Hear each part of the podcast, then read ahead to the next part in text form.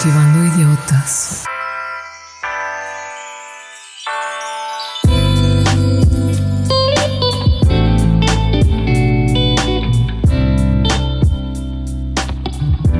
Hola a todos, bienvenidos otra vez a Cultivando Idiotas. Presento al copiloto de esta nave. ¿Cómo estás, Chavita? Muy bien, aquí con mi cuchillo y mi calabacita de Halloween. ¿Y tú, James? Porque hoy toca hablar del Halloween y su historia. Sí, ya la debíamos, ¿no? Era el año pasado nos tocó el Día de Muertos, ahora el Halloween, la, la fiesta supuestamente gringa, ¿no? Que no viene tan de los gringos. Sí, ¿no? exactamente. Es una fiesta que realmente adoptó eh, los Estados Unidos y Canadá, pero realmente su origen tiene un origen celta. Europeo y muy simpático a mí se me hizo James que también tuvo que ver un poco la como la adopción de este de estas tradiciones la religión católica así como el Día de Muertos, ¿no? Justo veía yo eh, antes de entrar al aire eh, todo lo que significa esto y cómo la iglesia católica fue adoptando este tipo de costumbres eh, y, haciendo los suyos, eh, eh, cambiando las fiestas de todos los santos.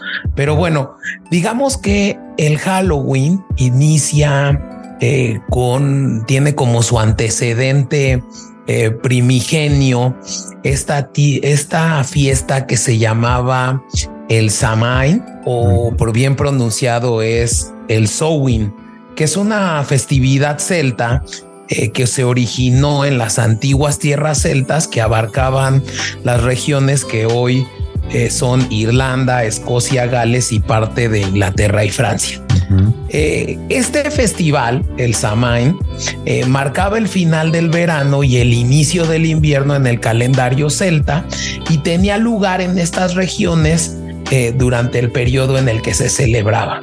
Ahí interrumpiendo, también hay mencionar, se me hizo interesante que también encontré por ahí que algunas, digamos, publicaciones decían que los celtas también consideraban el inicio del año, ¿no? Durante estas fechas, ¿no? ¿Tú sí, también justo, te enteraste? ¿O es, es que está un poco raro, no? No, no está sí, tan... justo eh, esta festividad, como, como muchas otras y como lo habíamos visto en el cultivando el Oktoberfest, muchas celebridad, muchas eh, celebraciones marcaban el fin o el inicio de la cosecha. Y una de ellas era esta, que la festividad estaba intrínsecamente conectada con la agricultura uh -huh. y estas creencias espirituales celtas. Justo el Samain es una de las festividades celtas más importantes eh, que se celebraba alrededor del 31 de octubre y marcaba el inicio del año celta. Uh -huh. Y iniciaba también como la temporada digamos, el, la parte oscura del año, ¿no, James? Y por eso se creía que llegaban, digamos, los malos espíritus a la tierra. Y me parece que de ahí vienen los disfraces, ¿no? La es gente correcto. se disfrazaba para eh, mezclarse entre ellos. Ajá. En este Samain, lo que hacían los celtas tenían la creencia que el velo entre el mundo de los vivos y el mundo de los muertos se volvía tenue, lo que permitía que los espíritus de los difuntos regresaran a la tierra. Esta festividad estaba acompañada de rituales, ceremonias, prácticas de adivinación, ¿no? Y bueno, pues justo lo que hacían es que se creía que durante la noche del 31 los espíritus deambulaban. Y para deshacerse de los espíritus malos, el pueblo se disfrazaba con la apariencia de un espíritu malo para ahuyentarlos. Uh -huh. Pero luego viene todo eh, la conquista por parte de los romanos del imperio celta y entonces empieza a ver este llamado sincretismo, que es como adaptar las costumbres, hacer un mix de las costumbres para poder adaptarlas a la nueva sociedad que estaba eh, forjándose, ¿no, Chavita? Sí, para motivar a la gente a convertirse al catolicismo, ¿no? Como igualmente como aquí la Virgen de Guadalupe y muchas otras digamos, tradiciones en el mundo, ¿no? Sí, y tomando en cuenta que evidentemente también los, los romanos que fueron a conquistar al pueblo celta, pues ya también tenían festividades relacionadas con fiestas de cosecha y con eh, eh, festivales en honor a los muertos. ¿No? Entonces, realmente no fue complicada la confluencia y la combinación de tradiciones porque ya se celebraban los mismos hechos, ¿no, Chavita? Sí, definitivamente. Yo creo que ya se adoptó más fácilmente y justo empezó esto a, popularizarse y en algún momento se importa hasta las Américas también, ¿no? Es correcto, pero antes de eso, eh, sí me gustaría tocar cómo el cristianismo, ¿no? Se va, va tomando que terreno en el imperio romano y se vuelve incluso ya una religión oficial a partir de, un emperador que se llamaba Teodosio. Y este cuate empieza, una vez que, se oficializa la religión católica como la religión oficial del imperio, se empiezan a inventar nuevas fiestas. Eh, y una de ellas que se inventa en el siglo IV es esta fiesta de todos los santos que se mezcla con una fiesta que en Edesa eh, se hacía en honor a los mártires con fecha 13 de mayo.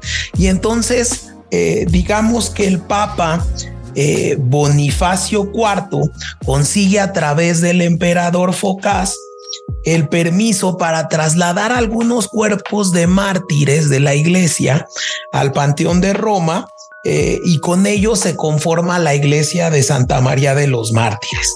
Eh, ¿Qué provoca esto? Que lo que estaba haciendo en este sentido este papa era cristianizar al pueblo pagano. Eh, ya después, en el siglo VIII, el papa Gregorio III establece ya como una fiesta oficial en Roma la fiesta de todos los santos, ¿no? Combinan, y es por eso les digo que es este tema del sincretismo, que se combina el año nuevo celta, que era el primero de noviembre, con la fiesta de todos los santos que había determinado la iglesia católica, ¿no? Ya con, eh, ya hasta el Papa, digamos, con el Papa Gregorio III se establece este día, pero ya con el Papa Gregorio IV eh, eh, es, cuando se fija como fiesta de guardar el primero de noviembre. Y luego, digamos que se va generalizando y hay un cuate de nombre Odilon de Cluny, que era el abad de, de, la iglesia de Cluny, también ya va estableciendo un día para conmemorar a las almas que estaban en el purgatorio y que iban a ser celebrados después eh, del Día de Todos los Santos. Entonces, eh, digamos que a partir del abad de Cluny, eh, se oficializa también el 2 de noviembre. Y entonces queda como el primero de noviembre era para honrar, digamos, a los ancestros lejanos o los que ya habían obtenido, digamos, la gracia plena y el cielo. Y el 2 de noviembre se celebra para eh, festejar a las personas que hayan muerto y que siguen digamos, purificando su alma o están en el purgatorio para algunos que sean católicos, ¿no? Para poder, digamos, también a, honrar a, estos muertos. Eh, justo con ello, ¿no? Eh, hasta el, es hasta el siglo XIX y a partir de lo que veíamos antes de entrar a este episodio, que el Halloween llega a Estados Unidos a través de la influencia de la inmigración europea y la evolución de las festividades a lo largo de los siglos. Y entonces justo, ¿no? El Halloween es esta, eh, digamos, construcción eh, y, se, y viene de esta contracción de la palabra All Hallows Eve, que era como la víspera del Día de Todos los Santos, Chavita. Y que justo llega a Estados Unidos relativamente tarde, no llega con los primeros habitantes, sino llega a Estados Unidos a través de los inmigrantes irlandeses que traen esta tradición católica, porque los primeros habitantes de Estados Unidos eran protestantes y se va adoptando, pero digamos como una tradición más bien popular y ya no religiosa. Es correcto. Lo que pasa es que estos inmigrantes que al parecer todavía también traían algunas costumbres y bueno, y que vienen a Estados Unidos con un problema que se da y que es un hito de la historia irlandesa, que es la hambruna de la papa. Y vamos a ver más adelante y vamos a tener una idiotita sobre esta leyenda de Jack, porque eh, justo una de las grandes tradiciones es esto del Jack O'Lantern, chavita. Claro, y eso de Jack O'Lantern, para los que no sepan, son estas clásicas ya calabazas, las cuales se les corta esta como tan icónica eh, carita de, de Halloween y pues vienen precisamente de esa tradición que tú nombras y la cual se va a nombrar una idiotita para contar más, ¿no? Sí, y con ello pues traen en un principio lo que se decía es que esta tradición irlandesa eh, se hacían estas calabazas pero dentro de nabos, chavita. Eh, ya en Estados Unidos se adapta la cultura para hacerla en las calabazas que por cierto es la calabaza yo no sabía pero es un es una un fruto no sé si se, considera fruta pero es de las Américas James. Yo, yo no me la sabía.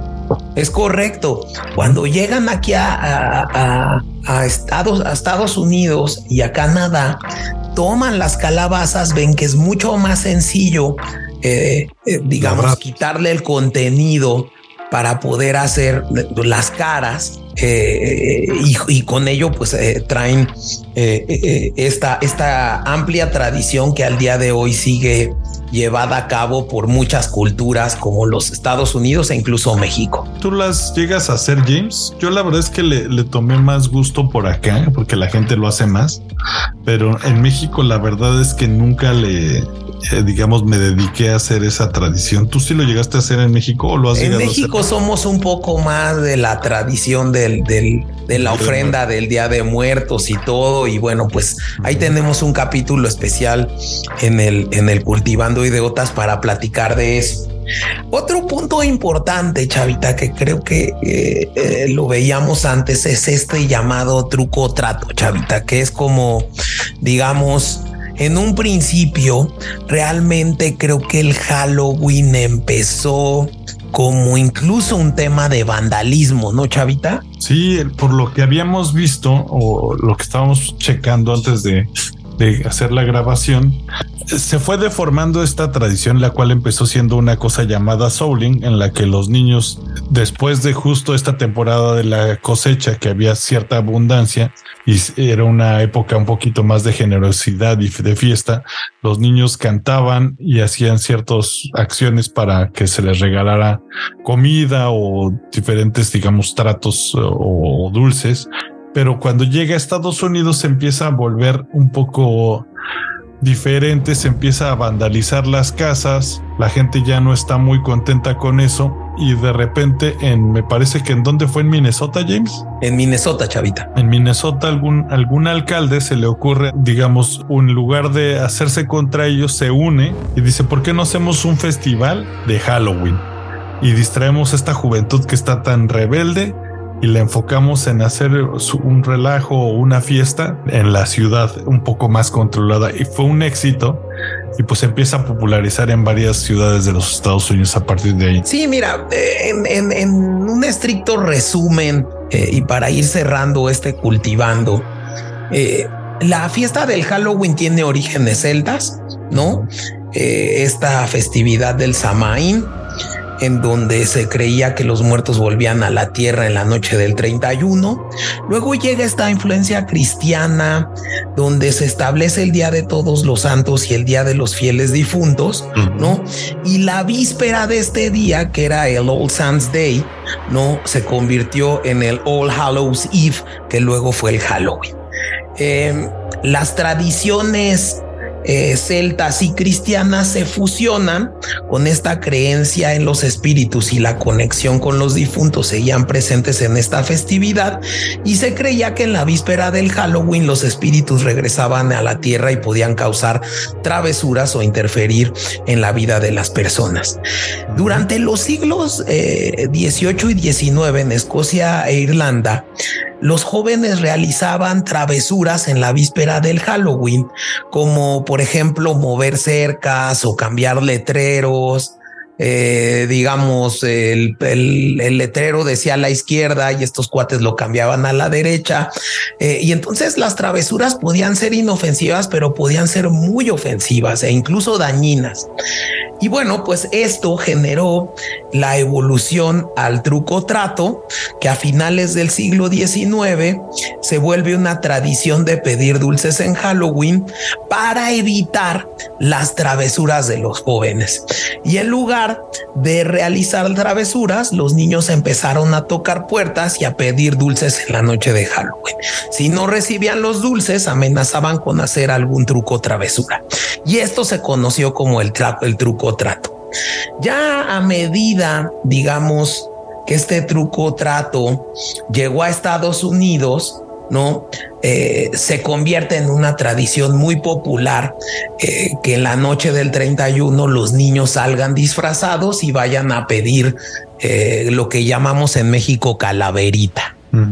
Ahí ya también se volvió a adaptar en México, ¿no? Es correcto. Eso está bastante interesante. Y otra cosa por la que vi que también ayudó mucho al Halloween a, popularizarse en los 1800 en, eh, o en los finales de los 1800, que, que empiezan a crecer las novelas de terror en los Estados Unidos como Frankenstein, Drácula, y todo este tipo de, digamos, de cultura empieza a resaltar toda esta, eh, digamos, mítica alrededor de esa fiesta la populariza y lo que lo acaba de popularizar al final, pues es que Hollywood toma todo este tipo de historias y pues todavía incrementa más el, eh, eh, digamos, este motivo de, del Halloween. La gente empieza a verlo en las películas y se quiere vestir igual. Comienza la venta en masa de disfraces en los 50, 60 y pues bueno, llega hasta lo que es hoy el Halloween moderno, ¿no, James? Sí, y, de hecho yo creo que lo más interesante del Halloween Creo que es esta fusión cultural que existe, porque si bien hay una fusión celta, también hay una fusión con cristianismo e incluso de lo que se habla es que la incorporación de todo este tema de la brujería, de los gatos negros, se incorpora a partir de creencias eh, vudú que trajeron los haitianos y los africanos que eran migrantes también. Es bastante interesante cómo todo se mezcla, ¿no, James? Es así, creo que el Halloween ha sido una de esas celebraciones que se ha deformado o tomado forma, como lo quieran ver, a través de tantas cosas, tanto de lo comercial que podría ser el, vender y crear una fiesta que asegura un cierto, digamos, una venta anual para empresas como la cultura católica, la cultura celta, los inmigrantes, ¿no? Todo, creo que todo se junta en, esta, en esta celebración. Sí, y, justo durante el siglo, digamos, 19 y 20, eh, se va eh, generando esta mezcla de todo mundo, ¿no? La comercialización de dulces, ¿no? Eh, en, la década de los 20 las empresas comenzaron a aprovechar el Halloween como una oportunidad comercial, la producción y venta de dulces, disfraces y decoraciones se convierten en un negocio lucrativo, el trick of treat estandarizado en, en la década de los 30, ¿no? Comienza a popularizarse, se estandariza como algo de entretenimiento seguro, justo lo que decíamos, las películas y los medios de comunicación, ¿no? Toman una gran influencia de la cultura pop como, como películas y programas de radio, ¿no? Películas, por ejemplo, como El Mago de Oz y programas de radio como Likes Out, presentaron episodios de terror que se emitieron en Halloween y atrajeron a grandes audiencias. Eh, digamos, esta consolidación eh, de tradiciones, ¿no? Eh, la talla de calabazas, la decoración de casas con motivo de Halloween y la organización de fiestas temáticas. Justo eh, las escuelas también empiezan a incorporar actividades relacionadas con Halloween y bueno, pues Chavita es Estados Unidos, a Estados Unidos le gusta el negocio y hace de cualquier cosa un gran negocio y creo que hoy en día el Halloween es de los mejores negocios de los Estados Unidos. Definitivamente desde los dulces, la visita a, la, película de moda de, de terror, la, bebida de los adultos que también se organizan los Halloween, la venta de disfraces. Creo que sí es totalmente una otro icono, digamos, del capitalismo, además de todo lo que representa. Pero yo creo que, pues al final también es, es un evento social, familiar, porque pues te juntas más con tus niños para ir a pedir los, los dulces, te juntas con tus amigos.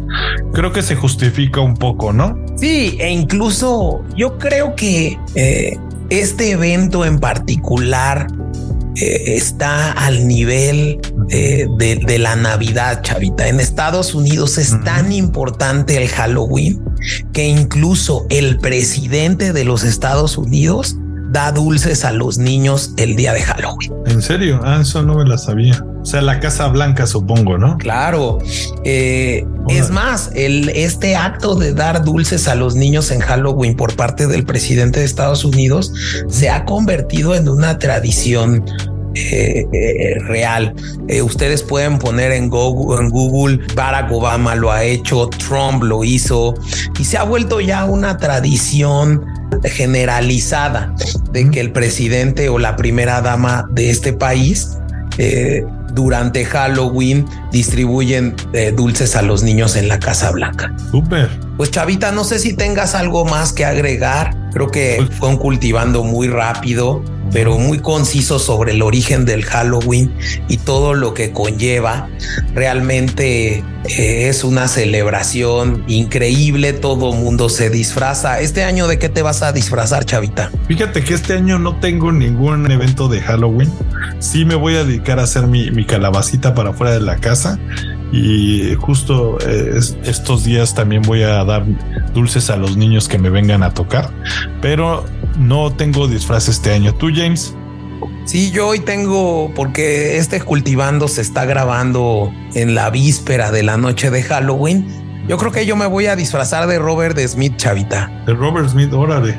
Está bueno, ¿eh? Ah, tema musical y recomiendo a todos los escuchas que se pongan a escuchar el, el especial de, The Cure, igual el de Guns N' Roses que se me hicieron muy buenos. Los acabamos de lanzar hace unas poquitas semanas, ¿no? Pues escúchenlos, realmente son buenos. Traemos otros cultivándose en puerta. Eh, vamos a hacer eh, algún cultivando la música que va a ser sorpresa. Eh, y vamos a seguir, síganos en nuestras redes sociales. Facebook, Twitter, Instagram. Eh, envíenos un correo si les interesa algún eh, tema en específico para tratar en el cultivando en contacto arroba cultivandoideotas.com y en cultivandoideotas arroba gmail.com. Chavita, pues eh, te dejo la responsabilidad de recomendar la canción de Halloween. Yo les recomendaría que vean la película 1 de Halloween. Mike Myers es increíble. Creo que esta fue uno de los hitos que popularizó e internacionalizó esta celebración a un nivel global. Creo que la película de los setentas de Halloween es algo que es extraordinario desde la música. Eh, era una temática muy nueva, un asesino suelto matando niñeras. Entonces creo que vale mucho la pena. Ya las últimas creo que ya no me gustaron, pero bueno, eh, vean Halloween, esa es mi recomendación. Y bueno, disfruten la noche de brujas eh, en compañía de quien ustedes gusten y sería lo ideal que escucharan un cultivando. Perfecto. Y bueno, yo les voy a recomendar más que una canción en específico, un soundtrack de la película, ah, una película muy famosa en Estados Unidos que justo se, se proyecta en muchos lugares y hacen justo fiestas especiales uh, acuerdo a este film, el cual se llama The Rocky Horror Picture Show. Es una película muy, eh, digamos, muy particular igual es eh, acerca de una pareja que llega y encuentra pues digamos, una variedad de personajes bastante interesantes. Se llama La película de, de, terror de Rocky, me imagino sería la traducción en español. Y pues bueno, y si quieren escuchar solo una canción, escuchen la canción de Science Fiction. Pues es mi recomendación de Halloween, espero que les guste. Y pues nos vemos el próximo cultivando, ¿no, James? Sí, y una obra que vimos juntos en algún momento me invitaste a ver la chavita. Sí, alguna representación aquí en México que hicieron en el teatro Furu que lo hizo aún más raro, ¿no? Es un lugar muy, muy, mucho más particular, creo que el, que el mismo obra en Un poco bizarrón muy bizarro, pero la recomiendo. Échenle oreja y o el ojo si quieren ver la película también. Pues vámonos con ese cultivando y seguimos. Gracias. Bye. Muchas gracias.